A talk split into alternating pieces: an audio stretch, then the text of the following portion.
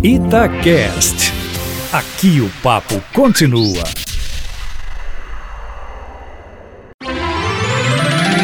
Seu dinheiro vale ouro. Oi, turma, tudo bem? Que bom falar com vocês por aqui também. No ar, nosso podcast Seu Dinheiro Vale Ouro. Nas pílulas semanais, toda quinta-feira você acompanha aqui as respostas para dúvidas corriqueiras sobre o seu dinheiro, money, bufunfa, cobre, moeda, nota, ouro, prata, tostão, faz-me rir, enfim, independentemente de como você chama o seu dinheiro, você precisa cuidar melhor dele, não é mesmo? Quem nos ajuda nessa tarefa é o educador financeiro Matheus Machado. Ele também vai estar aqui uma vez por mês nessa versão estendida, batendo um papo descontraído sobre finanças pessoais com a gente. Quero primeiro que você conte um pouquinho da sua vida. O que, é que você faz? Como é que você lida com as finanças pessoais? Tudo bem? Tudo bem, Júnior. Obrigado. Uma alegria e um prazer estar aqui com vocês. Bom, eu sou educador financeiro. Eu gosto desse termo porque eu acredito que a educação financeira ela é um dos pilares que a gente precisa para viver bem, que é cuidar bem do dinheiro para que em algum momento da vida o dinheiro possa cuidar da gente. Eu sou por formação advogado, mas sempre fui apaixonado por lidar com a vida das pessoas e o dinheiro é um dos itens mais importantes.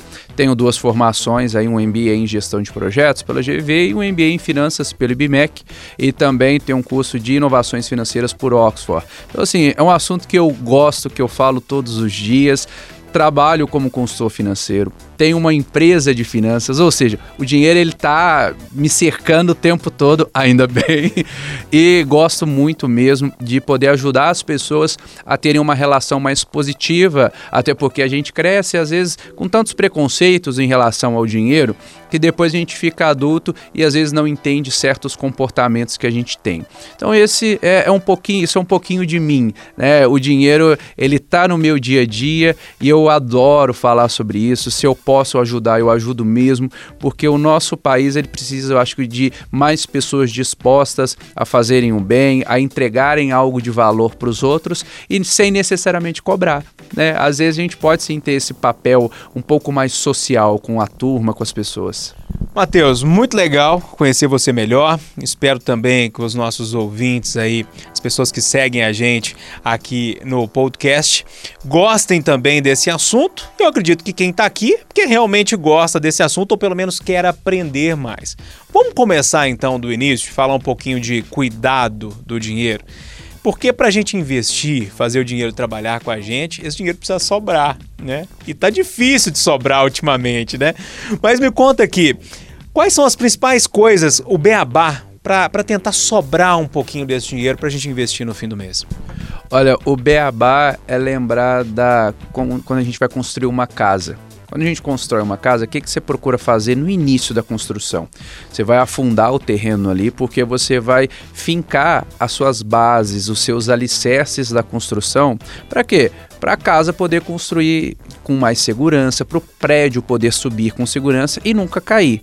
Então, a vida financeira é exatamente isso. A gente começa pelo básico, pelo beabá, como você bem disse. Tanto é que na Espanha, só uma curiosidade, o pessoal usa o termo literacia financeira, que é a alfabetização financeira. Às vezes a gente acha, não, falar alfabetização é vergonha. Não, nós estamos falando de países europeus que usam esse termo, porque não é só o Brasil que tem a dificuldade. Então, o beabá é: eu sei o quanto eu gasto ou eu sei como eu gasto o meu dinheiro. Esse é o beabá. É primeiro você conhecer o quanto você está gastando e para onde é que está indo esse dinheiro. Porque é aí que você percebe se você está gastando bem ou se você está gastando mal. Porque às vezes a gente fala, ah, não sobra dinheiro, mas você nem sabe para onde é que ele vai. Sabe aquele negócio que chega no meio do mês o dinheiro já acabou? Isso acontece em muitas famílias e em muitas delas ele acaba porque a pessoa não sabe para onde é que ele vai. Pois é, aí você fala, a pessoa não sabe para onde é que esse dinheiro vai. O que, que ela tem que fazer para melhorar essa relação? É, é, anotar? Muita gente fala assim: você precisa anotar seus gastos, ou o dinheiro que você ganha também. Esse é um caminho, Matheus? Esse é o primeiro passo e o mais importante da construção. Você controlar. A palavra controle, ela traz um, um certo ar, às vezes, de chatice, de cansaço, né? A pessoa fala, ah, é muito chato ficar anotando, mas é essencial. E só é chato até você se acostumar. Então, se tem uma dica que eu posso dar para as pessoas, tem um aplicativo Valioro que a pessoa pode baixar e ela já lança na hora. Você foi lá, comprou um chiclete ou comprou um sanduíche, você já lança o seu gasto ali. Por quê? Porque você não precisa ficar lembrando depois, ah, com que é que eu gastei aqueles 15 reais? Como é que eu gastei aqueles 20 reais? Você já lançou, ele vai organizar os seus gastos ali de forma inteligente, vai te dar gráfico e pronto. Aí você sabe para onde o dinheiro está indo. Mas sim, o controle é fundamental. Se você não gosta de aplicativo, anota no caderninho. Se você gosta de computador, anota lá na sua planilha. O importante é anotar. Depois que você começa a anotar, você começa a entender. E aí você fala assim: poxa, como eu tô gastando meu dinheiro mal? Gastando com bobagem, gastando com coisa que eu não preciso. E aí você fala: nossa, dá para eu trocar a internet aqui de casa, dá para eu mudar de plano de celular. Porque aí você já entende para onde é que o dinheiro tá indo e onde é que você pode economizar. Matheus, vamos dar um passo à frente então. Você disse que a pessoa precisa saber ali, anotar direitinho para o dinheiro sobrar. Vamos pensar agora para a turma que já está nesse segundo passo, que já conseguiu anotar, já sabe para o dinheiro está indo e está conseguindo poupar um pouquinho desse dinheiro. Investir no Brasil ainda remete muitas pessoas à poupança.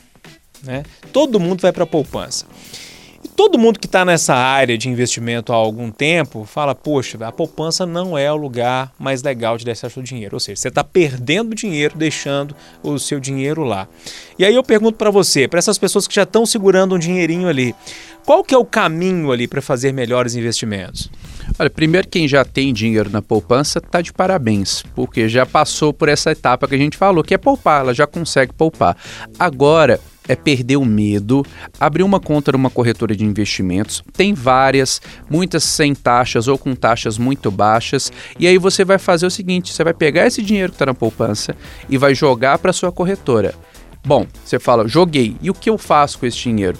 Você começa pela renda fixa que são os investimentos mais seguros, mais conservadores, que você não vai ter risco de perder dinheiro, você vai ter um rendimento muito maior do que você tem na poupança, mas não é o melhor rendimento do mundo. Por quê? Porque nós estamos falando de investimentos seguros.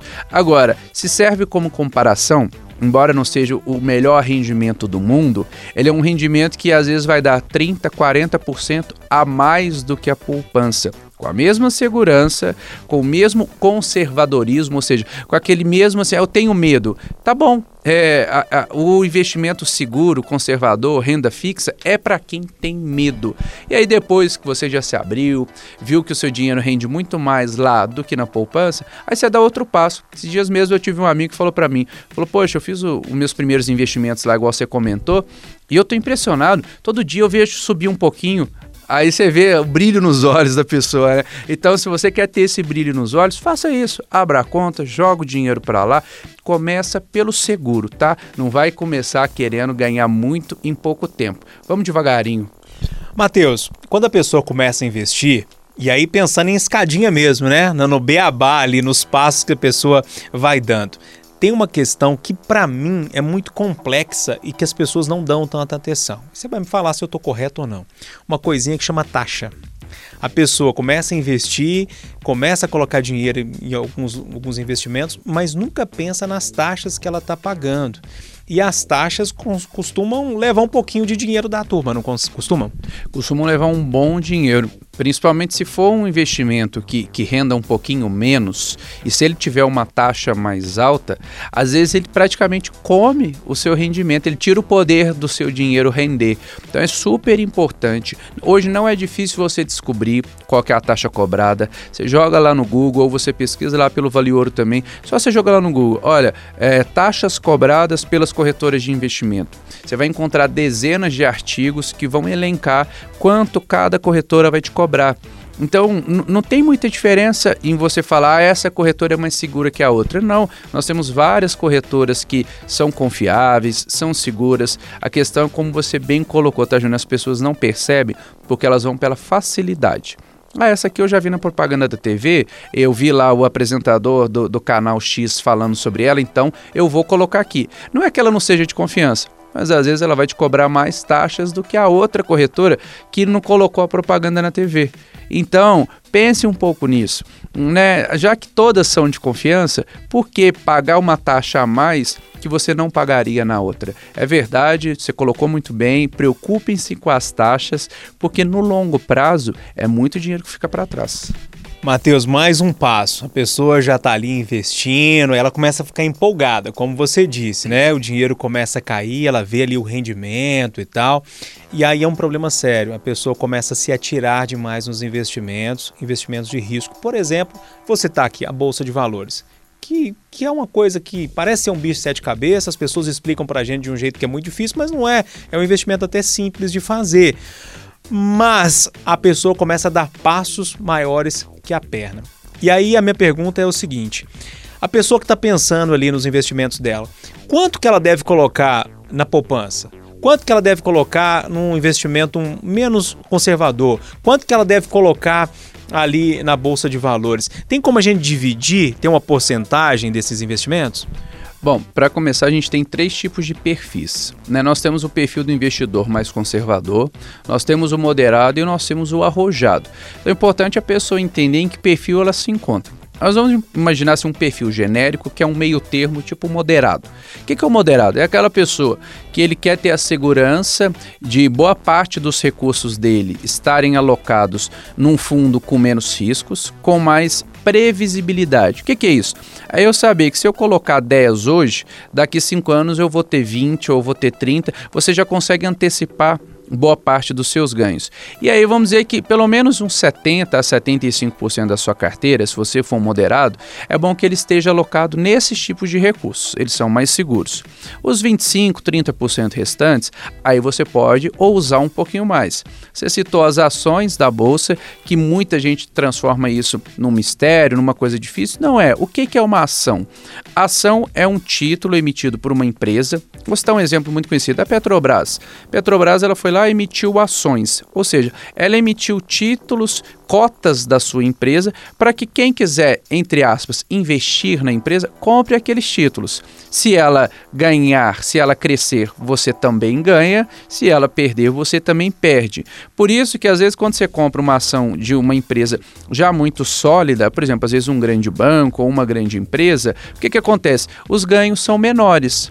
Por quê? Porque o boom dela já foi. Agora, uma empresa que está começando, quando você investe, tem mais risco, porque ela está começando. Mas se ela crescer, pode ser que você também ganhe muito.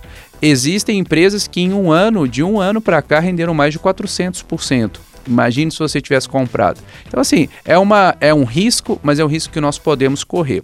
Eu recomendo essa média e se você tem muito medo, diminui a média. Faz lá 80%, 85% de mais conservador e coloca só aquela diferença. Além de ações, eu recomendo fundos de investimento. O que, que eles fazem? Eles selecionam onde eles vão investir para você. Porque se você tem dúvida individualmente de escolher, eles fazem isso. Então são opções também de, ah, eu não sei eu porque eu não quero estudar ou porque eu não tenho tempo, então vá em bons fundos, é uma boa alternativa. Pois é, você está gostando do papo? Imagino que sim, né? Pois é, seu dinheiro vale ouro aqui na Itatiaia. Essa foi a nossa versão estendida do podcast Seu Dinheiro Vale Ouro. Sempre, sempre a gente vai bater um papo aqui nessa versão estendida, com mais calma, conversar sobre diversos assuntos. Hoje a gente tentou ali dar um resumão do que são os investimentos, né? Mas você vai conseguir acessar aqui toda semana uma resposta para os ouvintes, para as pessoas que acompanham a gente. Sempre, sempre vai ter alguma coisa aqui para você acompanhar sobre finanças pessoais, tanto aqui no site da Itatiaia ou se você tiver no seu tocador é, de podcast. Enfim, Matheus Machado sempre vai estar por aqui para a gente conversar bastante sobre finanças pessoais. Matheus, muito obrigado, até a próxima. Obrigado, Júnior. Quem quiser saber mais, pode me encontrar nas redes sociais, Mateus com Machado ou baixar o aplicativo Vale Ouro para que você possa entender que o dinheiro faz bem, atrai coisas boas e pode um dia cuidar de você. Sabe o que é o mais legal? Você pode deixar sua pergunta aqui, faça um comentário aí no site da Itatiaia, mande pelas redes sociais, enfim, importante você participar e interagir com a gente aqui nesse espaço de finanças pessoais. Um abraço, turma, até a próxima. Itacast. Aqui o papo continua.